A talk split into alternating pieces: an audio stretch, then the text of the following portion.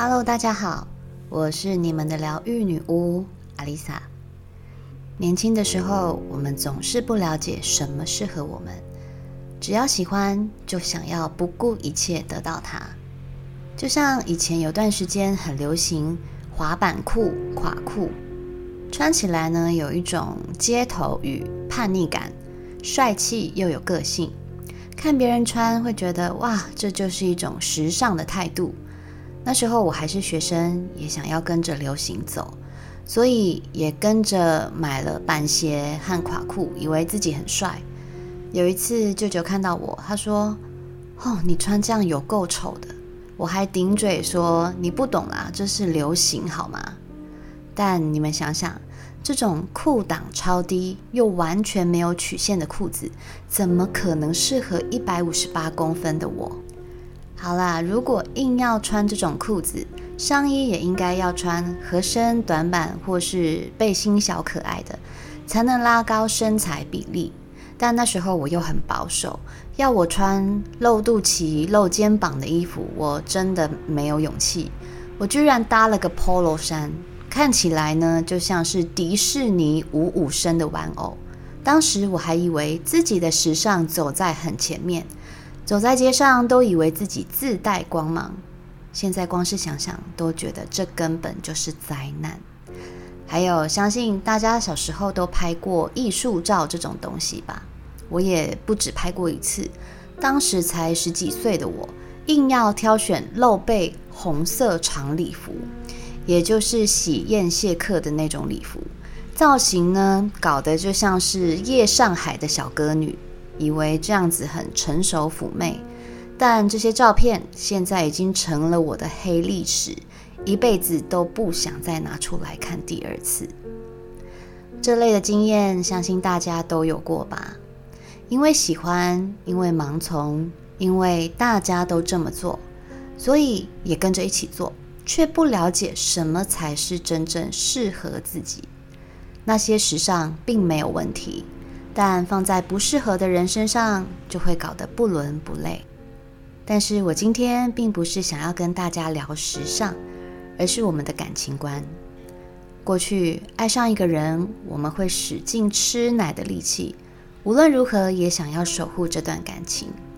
不管全世界如何不看好，甚至连自己都知道这段感情让你爱得精疲力尽，无论如何。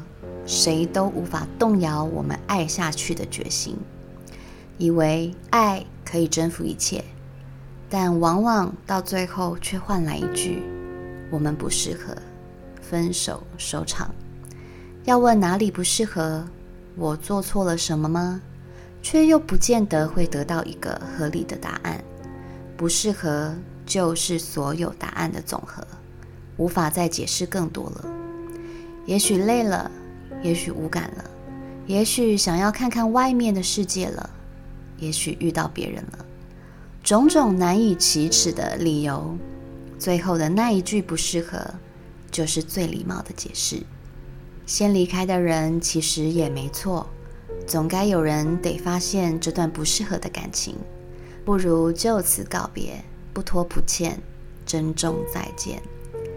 不适合的两个人，就像不合身的衣服。硬要搭在一起，穿不出自己的格调，还尽是让自己的缺点一览无遗。就像我舅舅当年告诉我：“你穿这种裤子真的有够丑。”我还笑他不懂时尚。但现在看起来，当时他说的一点都没错，只是我不想承认罢了。先离开的人不一定是恶劣不堪，只是他先看到了爱情真实的模样。并不是自己的理想状态，他的好也许你感受不到，而你的好也许他也消化不了。各式各样的理由，例如一方现在以事业为重，一方总是想要黏在一起，或是一方想要再多享受几年没有家庭经济压力的自由，另一方的家里可能已经在催婚了。一方想要离开自己的城市去外地打拼，另一方却不能接受远距离恋爱。我甚至还听过一方因为吃素，因此对方家里没有办法接受他俩的婚姻，因为光做菜就是隔阂，还有其他因为宗教等等的问题，都有可能让这段感情无法再继续维持下去。即使两个完美的人碰在一起，就算节奏不同拍，也谱不出一段好曲。最揪心的是，面对不适合的伴侣，却总是强迫自己隐忍，以为过了吵得头破血流的磨合期，就能收获最完美的爱情，期待着对方总有一天会改变，于是将就着把日子过下去，完全忘了爱情本应带来的喜悦与互相支持对方的安心感。明知道不适合，还是要将爱一路进行到底的人，除了一股脑的爱与占有欲，还有不断往回看的沉没成本，这些都是链住你的枷锁。这边说到的占有欲，除了自由空间外，也包括了我们想要改变对方的欲望。当对方做了不符合我们预期的选择，我们会感觉失落。希望对方把我们列入他做选择的考虑中，希望对方能够为我们多着想。但每个人都有自己该走的路，不管他今天是自己的男友、女友，或是已经有了婚姻承诺的伴侣。但人本来就是个体，也都有遵照个人意志选择的权利。不管我们身为对方的谁，都无权左右他人的决定。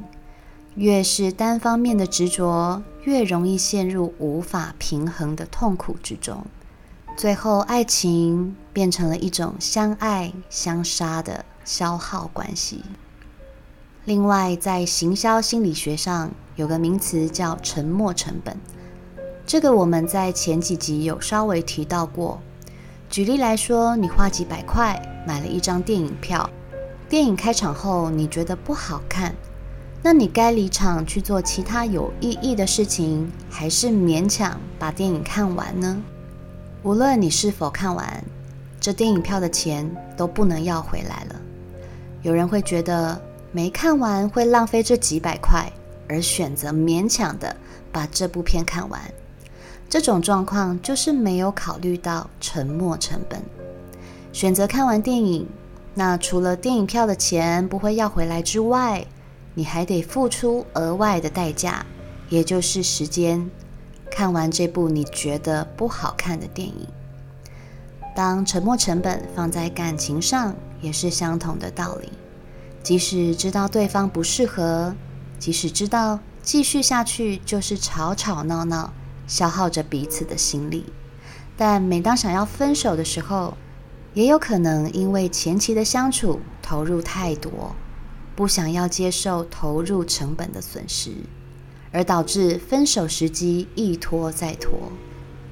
想要回收沉没成本是人的天性，但如果紧紧抓住不放手，这时候爱就变成一场炼狱了。